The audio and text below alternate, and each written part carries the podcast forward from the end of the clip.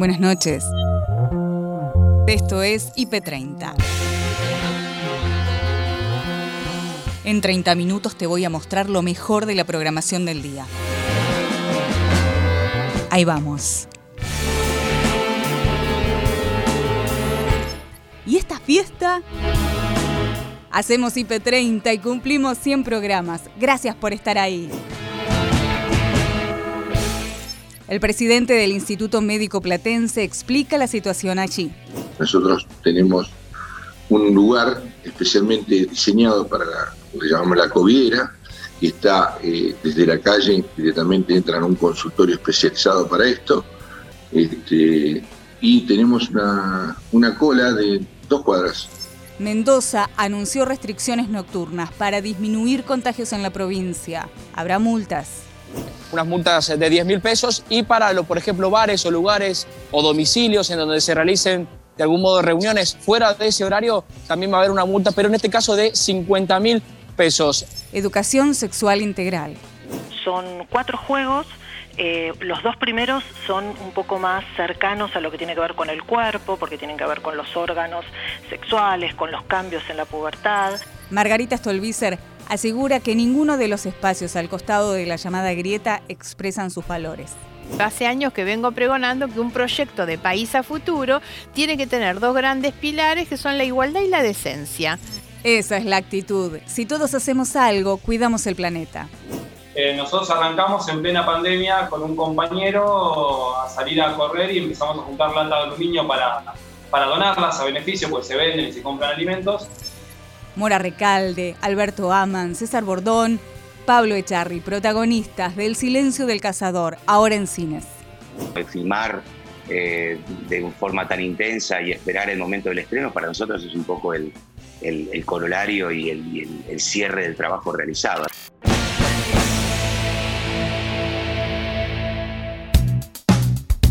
A cuidarnos e informarnos sin alarmar. Lo importante, lo destacado en IP Noticias, edición central. Noelia Barral Grijera.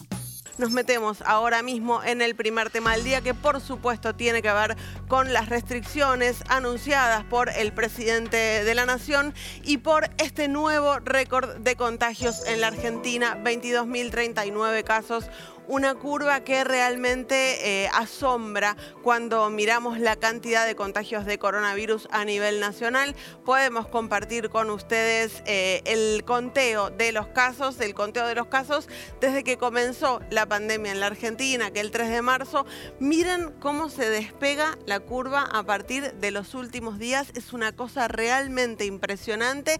El pico anterior, que era del 21 de octubre, un pico que era de 18 mil casos, bueno, quedó absolutamente eh, atrás y absolutamente pequeño frente a lo que es ahora el nuevo pico, que es el pico de hoy, 22.039 casos, el pico de ayer, 20.870 casos. Veremos qué sucede mañana. Lo que está intentando el gobierno con estas restricciones es claramente frenar esta, este crecimiento eh, tan abrupto de los contagios y eh, acelerar el plan de vacunación, llegar a los 7 millones de mayores de 60 años que todavía no están vacunados y poder así bajar aún más la mortalidad. En las últimas 24 horas se confirmaron 199 fallecidos y fallecidas en la Argentina a causa del virus. Vamos a compartir con ustedes algunos de los detalles del presidente Alberto Fernández.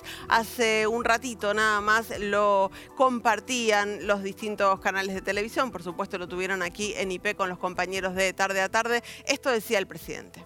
La Argentina ha entrado en la segunda ola. En los países europeos y en países de nuestra región, la segunda ola duró varios meses. Es clave que los argentinos y argentinas estemos de acuerdo en cuáles son nuestras prioridades ante la segunda ola. Las próximas tres semanas son muy importantes. Ya hemos vacunado con al menos una dosis a más del 90% del personal de salud. Queremos terminar el mes de abril con la mayor cantidad posible de personas de más de 70 años vacunadas. Por eso el decreto que debería salir publicado en el próximo boletín oficial, es decir, en las próximas horas, este decreto que va a estar vigente hasta el 30 de abril con las nuevas restricciones, restricciones que anunciaba así el presidente de la Nación. Vamos a suspender para todo el país los viajes grupales de egresados y egresadas, de estudio y también de grupos turísticos.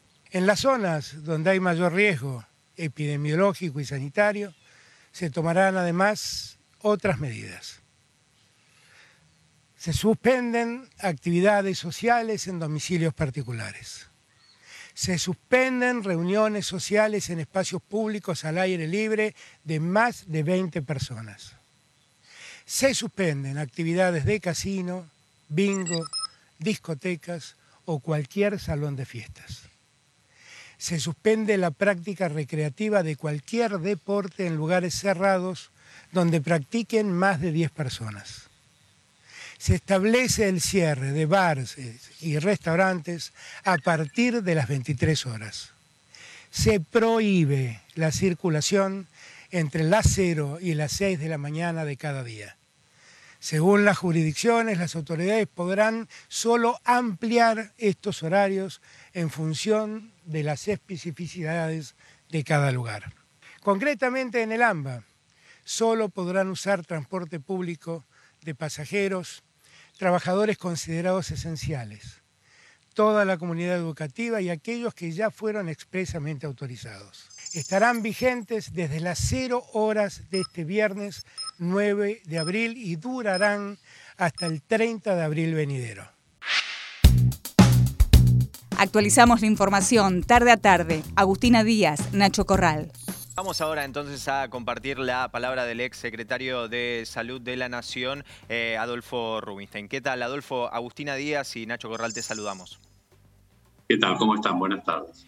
Bien, buenas tardes. Eh, Adolfo, eh, ¿está de acuerdo con las medidas que acaba de anunciar el presidente Alberto Fernández? Creo que obviamente hay una disparada de casos, claramente ya estamos a las puertas y no entramos en la segunda ola. La verdad es que eh, yo estoy sorprendido por la disparada de casos, la verdad que anticipaba que esto iba a ocurrir, pero un poco más tarde.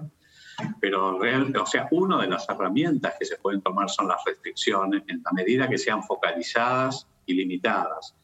Este, me parece que es uno de los tres ejes, yo diría, que este, hay que implementar para, digamos, contener la expansión de la epidemia.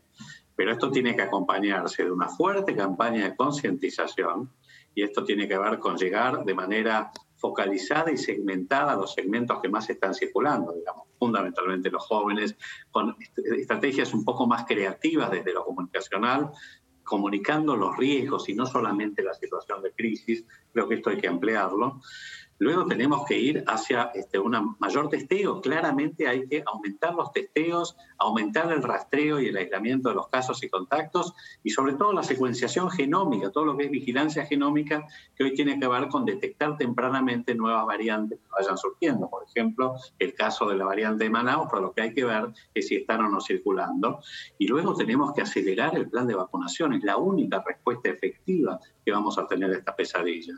Me parece que, digamos, para terminar, dentro de estos tres ejes, el gobierno tiene que cambiar de actitud, tiene que hacer una convocatoria sincera y franca a no solamente a la sociedad en general, tiene que hacer una convocatoria, un nuevo contrato social y un nuevo contrato político con la oposición. Creo que es la única manera de que un cambio de actitud reconstruya los puentes con la, con la oposición y buena parte de la sociedad y se recupere la confianza y el capital político que el gobierno ha perdido en este último tiempo por todos los desaguisados que han ocurrido. Y me parece que las declaraciones que por ahí han tenido algunos funcionarios del gobierno no contribuyen a generar este clima.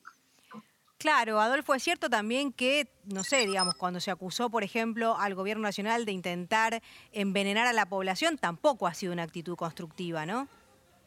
No, no, pero igual, bueno, eso fueron declaraciones, este, yo, este, digamos, no, no me puedo hacer cargo de declaraciones personales, pero esta no fue de ninguna manera una declaración de la oposición, jamás Juntos por el Cambio cuestionó ni la vacunación ni las estrategias. De hecho, en este último comunicado de Juntos por el Cambio, lo que está diciendo es que se manejen de manera calibrada las restricciones, que fueron las equivocaciones que cometió el gobierno el año pasado cuando extendió la cuarentena más allá de lo que la sociedad podía resistir y la economía podía bancar. Entonces yo creo que lo que hay que tener ahora por supuesto que las restricciones forman parte, lamentablemente, del menú de estrategias que hay que implementar en este contexto, pero tenemos que, uno, tienen que ser limitadas y segmentadas, y por el otro lado, creo que tienen que ser acompañadas de una reconstrucción de los puentes con la oposición y con buena parte de la sociedad, que se han perdido. En IP Noticias, primera edición, Alejandra Martínez y Ariel Aleard hablaron con Raúl Tassi, presidente del Instituto Médico Platense, sobre la escala de contagios. ¿Cómo está la situación allí en La Plata? En este, en este caso tenemos que hablar de los efectores privados. Exacto. Sí, los sectores privados estamos en este momento a un 100%.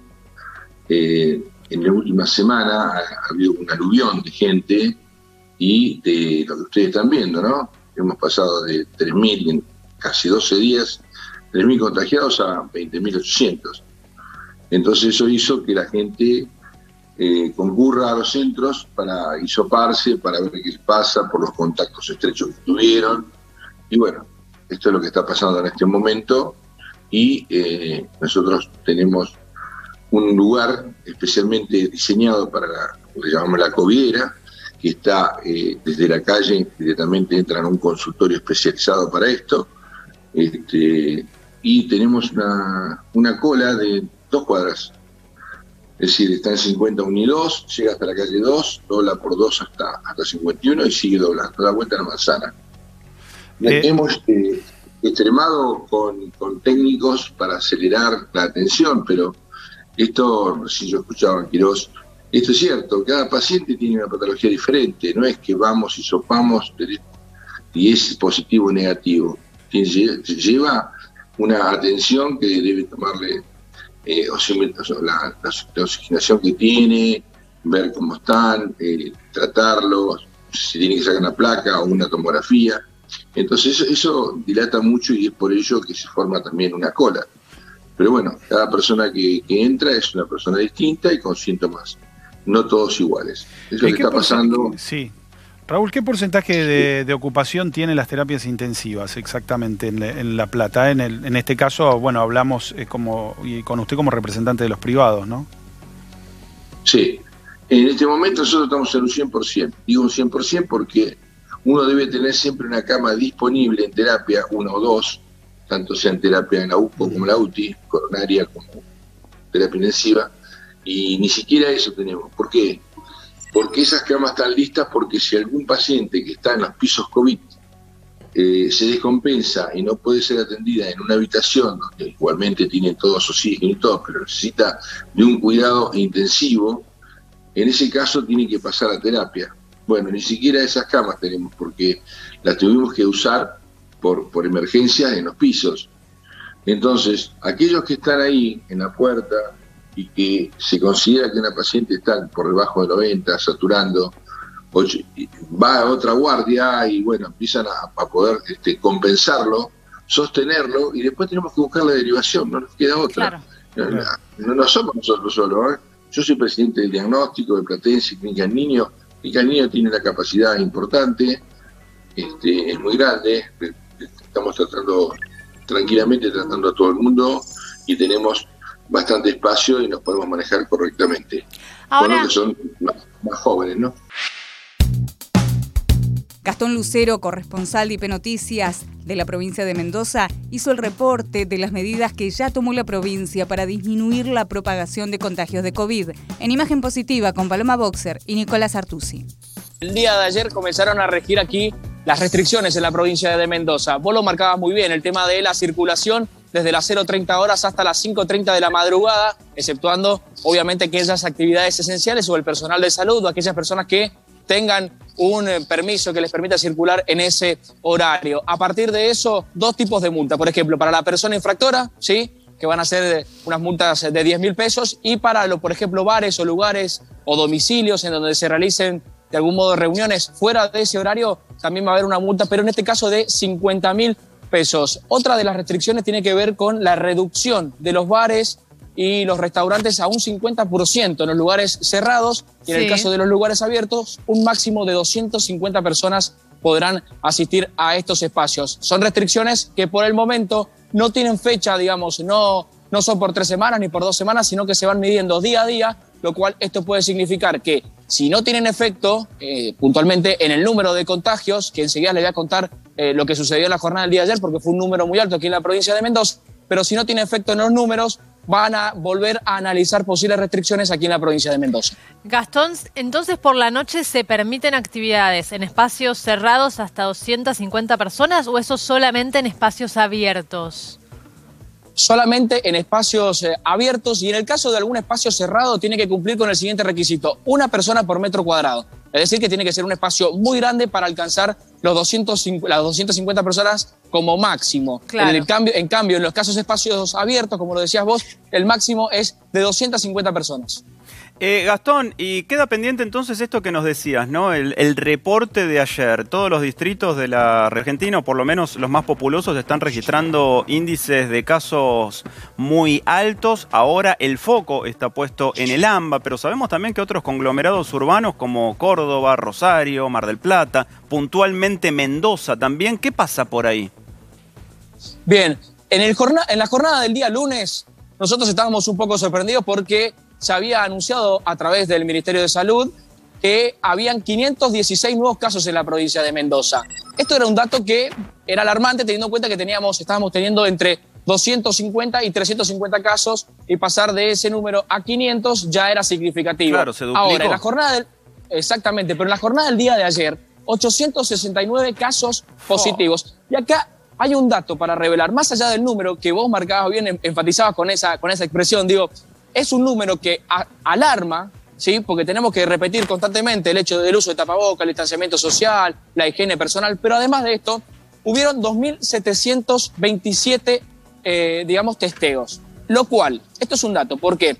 Porque cada vez existen más testeos eh, en la provincia de Mendoza, y lo cual va a arrojar, eh, por, digamos, por, por decantación, va a ser mayor la cantidad de casos positivos. Un 33% de positividad. Este es un dato no menor, teniendo en cuenta que, por ejemplo, el número más alto aquí en la provincia de Mendoza se dio el 21 de octubre del año pasado con 973 casos. No Claro, estamos tan lejos de ese número. Claro.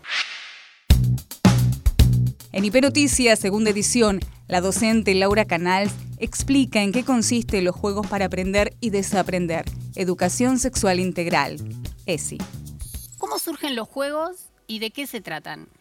Bueno, los juegos se tratan de varias temáticas en relación con la educación sexual integral, pero justamente también con respecto a la salud. O sea, fundamentalmente tienen una mirada desde la salud, desde eh, la necesidad de que niños y adolescentes eh, tengan información. Son cuatro juegos. Eh, los dos primeros son un poco más cercanos a lo que tiene que ver con el cuerpo, porque tienen que ver con los órganos sexuales, con los cambios en la pubertad. eh, y después hay los dos más nuevos, que son uno sobre menstruación, que es todo un tema todavía, aún en, pleno siglo XXI, un tema tabú, y Desarmando los Géneros, que es un juego sobre eh, la diversidad, sobre los cuerpos diversos, sobre la diversidad de género, la identidad, y todos apuntan justamente a esto, a, a un ambiente más sano, de alguna manera, desde la educación sexual integral. ¿Por qué es importante la educación sexual integral? ¿Por qué es tan en clave para, para nada? Para empezar a hacer esta transformación que venimos haciendo también desde lo social, ¿no? Eh, con respecto a las violencias de género y demás.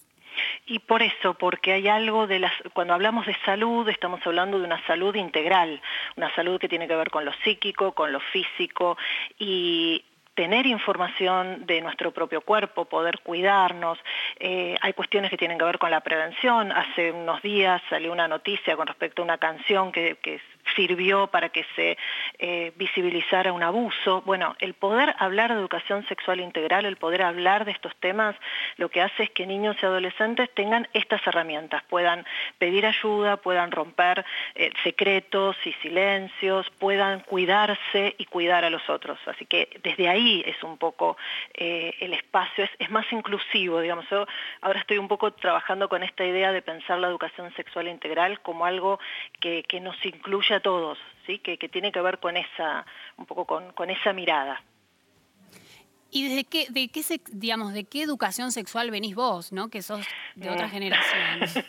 Mi educación sexual integral fue la, típica charla de, las toallitas de Johnson y Johnson, solo para nenas, eh, donde nos explicaron un poco por encima y después nos teníamos que llevar en el, en el bolsillo del guardapolvo esa toallita y no decirle nada a los varones, esa me acuerdo bien todavía esa, esa consigna de la maestra, y, quizás preguntas a mi mamá, pero con, mucha, con mucho pudor, con mucha vergüenza, porque además era una época donde había muy poca información eh, en los medios. Digo, esto que, esta charla que estamos teniendo nosotras no existía cuando, cuando yo era chica, y así que esa es mi, mi ESI, digamos, no, no había mucha información, era poquito y nada, y era más por omisión, era llena de mitos, llena de tabúes, eh, así que bueno, también tuve que hacer yo un trabajo para sacarme un poco de encima todo eso, y creo que también es un trabajo que, que a quienes eh, abordamos la ESI nos sana a nosotros también, de alguna forma. Margarita Stolbizer visitó los estudios de redacción IP y habló de política y políticos, no generaliza. Con la convicción que la caracteriza, dijo lo que piensa y respondió todas las preguntas de Andrés Pidanza, Leandro Renú y Patricia Blanco. ¿No ves una oposición un poco dura en algún punto con todas las medidas que, que toma, si las toma porque las toma, si no las toma porque no las toma. Me refiero a Juntos por el Cambio principalmente. Sí, sí. A ver, yo tengo una posición bastante crítica respecto del gobierno. Sin embargo, me parece que esa oposición, digamos, porque la oposición no es un colectivo uniforme en el que todos pensemos de la misma manera. Me parece que la oposición eh, encarnada nada menos que por una coalición muy importante que estuvieron gobernando hasta hace un año y medio atrás, debería cumplir otro rol, me parece, y no es simplemente sacar comunicados con duras críticas. Eh, yo siento que a veces el, el, debate en la Argentina, el debate político es muy pobre, y es muy pobre porque pasa por echarse culpas, por descalificarse uno al otro, en un momento en el que me parece que la Argentina está necesitando otras cosas, del gobierno y también de esa oposición, pensando en esa oposición como la más importante cuantitativamente, ¿no? Entonces me da la impresión como que se quedan ahí. No intentan mejorar el debate, mejorar la agenda pública, ¿no? Eh, yo tengo algunas coincidencias y otras obviamente no tanto. ¿Pero por qué no pasa eso? ¿No, no atrae voluntades, no atrae votos pensar la política más a largo plazo? Pareciera que no, no solamente a más largo plazo. A la política en la Argentina le falta esa mirada de, de mediano largo plazo y más profundidad también todo es demasiado superficial, eh, pero fíjate que eso es lo que tiene impacto y eso es lo que tiene impacto sobre todo en términos electorales. Llevamos muchos años con un triunfo cada vez más fuerte de los avances de la grieta, de la polarización, que termina siendo un buen negocio electoral para quienes lo practican, aunque para la Argentina sea muy malo, ¿no? ¿Y hay espacio para, para encontrar un, un lugar que no sea uno que responda a la grieta? A ver, yo vengo planteando, pero desde hace muchos años y con muy mala suerte electoral, que no solamente hay espacio, sino que hay una necesidad de que eso tenga una representación y una visibilidad. Soy una convencida que ninguno de los otros dos espacios que están en los extremos de la grieta, que expresan la grieta y que, insisto, lo hacen con mucha eficacia en términos electorales, mucha más de la que tenemos los otros, eh, no expresan esa cultura política pensada como el conjunto de ideas, principios y valores que por lo menos yo creo que deben sostenerse para construir un proyecto de país distinto. Algunos me dicen que ya aburro con las cosas que digo, pero hace años que vengo pregonando que un proyecto de país a futuro tiene que tener dos grandes pilares que son la igualdad y la decencia. ¿Ustedes han escuchado que alguna de esas coaliciones hable de la igualdad y de la decencia? No, no son los temas de la agenda. Por eso digo, no hay profundidad y no hay esa visión larga. La política se ha vuelto muy electoralista. Entonces, hace muchos años que las coaliciones se arman y el discurso se arma para ganar. Por eso el discurso efectista tiene, eh, digamos, eh, se ve mucho más el discurso efectista porque es muy electoral. Las coaliciones se arman para ganar, son eficaces en ese objetivo, pero después no sirven para gobernar. Silvano Pola, fundador de Plowing, en Somos PM nos cuenta cómo surge esta iniciativa, dónde nació y cómo se puede combinar la actividad física y cuidar del medio ambiente. Yo soy de Bahía Blanca, sur de la provincia de Buenos Aires, y aunque esto nació en Suecia, ya por el 2016, y se fue desparramando, vamos a decirlo, por todo, todo el planeta, en diferentes países, eh, nosotros arrancamos en plena pandemia con un compañero a salir a correr y empezamos a juntar lata de aluminio para, para donarlas a beneficio, pues se venden y se compran alimentos, y nos dimos cuenta que era mucho más lo que podíamos hacer. Así que, bueno, lo, tratamos de, como buen profesor, a profesionalizar un poquitito más. Y bueno, hemos desarrollado actividades como la que ustedes mostraban en imágenes, de salir por eh, espacios verdes, en playas, en sierra, acá tenemos Sierra de la Ventana muy cerca, a dar ese pequeño gesto, ese pequeño arita de arena, como dijiste tía, ese pequeño mensaje que es el, el ¿sí? Claro, Silvano, a ver, no, no sé Maxi vos qué pensás, pero digo, sin, sin boicotear por supuesto la práctica que me parece buenísima, pero estoy pensando, digo, si uno como corredor va en búsqueda, ¿no? De, de hacer un buen tiempo, con el plugin ahí es como que uno no, ¿no? Digo, la idea es que... Claro, bueno, pero... No quiero boicotearlo, pero digo, estoy pensando, ¿no? Digo, son para dos la gente de la casa empieza y dice, sí, yo salgo a correr, está buenísimo y estoy... O sea, cada dos por tres Bueno, pero perdón, algo. perdón. Voy a citar algo que vi ayer en los bosques Sí. de Palermo. Ayer vi chicos haciendo, ¿vos ¿cómo es los que haces vos? Que son Pasadas. pasadas. Sí. Este, y que eh, se agachaban y tocaban un cono. Es lo mismo, levantás una bolsa de plástico, digamos. Claro. Este, eh, también es un ejercicio agacharse, ¿eh? En, en 30, 40 años te quiero Pero ver. para ¿no? Acá, para ¿sabes la fuerza que hace abdominal? Claro, o sea que, digamos, es un doble desafío. Sí. Exactamente, es, es un buen punto porque en realidad es según el objetivo que quieras plantear en el entrenamiento. No es que salimos y hacemos plugin todos los días. Eh, lo planteamos en eventos una vez por semana como parte de un entrenamiento y con este pequeño gesto. Exactamente cuando vez que te agachas haces una estocada o haces una sentadilla. Para que se dé una idea, acá se hace un circuito en la época de Reyes y son 8 kilómetros y medio. Yo tardo, si lo corro, 5 minutos, pero haciendo plugin tardé una hora 20. ¿Y cuánto, ¿Y cuánto terminás de con el con, con cuánto peso terminás? Porque me imagino salís livianito con la bolsa vacía Claro, y cuando bajás de terminás, peso, pero tenés peso en la mano, digamos. y cuando terminás, ¿cuánto? Imagínate, vas con peso en las manos, vas con peso en las manos, ¿sí? Vas trabajando otros músculos y fortaleciendo mucho más y obviamente la carga extra que llevas también te implica un, car- una- un gasto energético superior. Claro. Si el objetivo está bajo, si es el tiempo, bueno, ya no, ¿no? Pues según el objetivo que te plantees. Pablo Echarri cuenta sobre su personaje en la película El silencio del cazador, filmada prepandemia en la selva misionera. Thriller atrapante. Me imagino, en primer lugar, la alegría de estrenar en un momento en el cual el cine se está como reconstruyendo como espacio, ¿no? Estás en lo cierto, Maxi. El haber filmado esta película en el año 2018, eh, haber contado con que el 2019 se, se montaría, se prepararía, prepararía el sonido y demás, y que arrancamos el 2020 con el estreno y, y que haya venido esta, digamos, esta, que se nos haya caído un poco el mundo encima a todos, nos generó una angustia en sí mismo, pero también la imposibilidad de poder acercarle al público eh, el material por el que uno trabaja, ¿no? El filmar eh, de forma tan intensa y esperar el momento del estreno, para nosotros es un poco el, el, el corolario y, el, y el- cierre del trabajo realizado. Así que, si bien ayer estrenamos con protocolos, con un aforo al 30% y, y con particularidades muy, eh, muy concretas, a todos los que estábamos ahí nos dio mucha alegría. No solamente a los que hicimos la película, sino también a la gente que primero la ha recibido muy bien porque la película es muy sólida, es, realmente una gran película. Y después creo que el simple hecho y, y placer de, de volver al cine, a todo el mundo lo pone contento. Así es. Y Pablo, mientras te, te escuchamos, se ven imágenes, ¿no? De, de la película y esa que vimos al principio, todo ese verde, ¿no? El corazón de la selva misionera.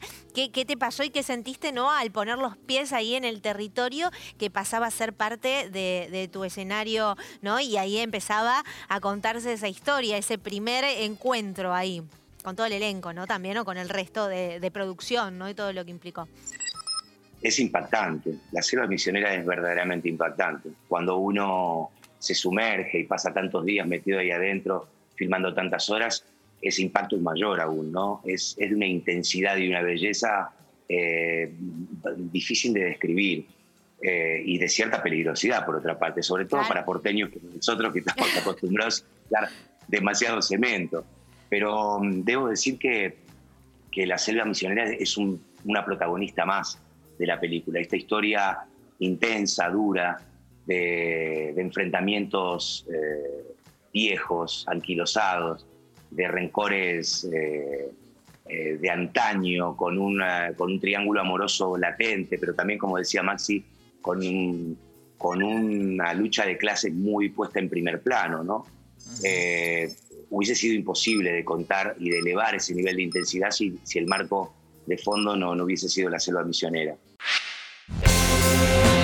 Y hasta acá llegamos por hoy.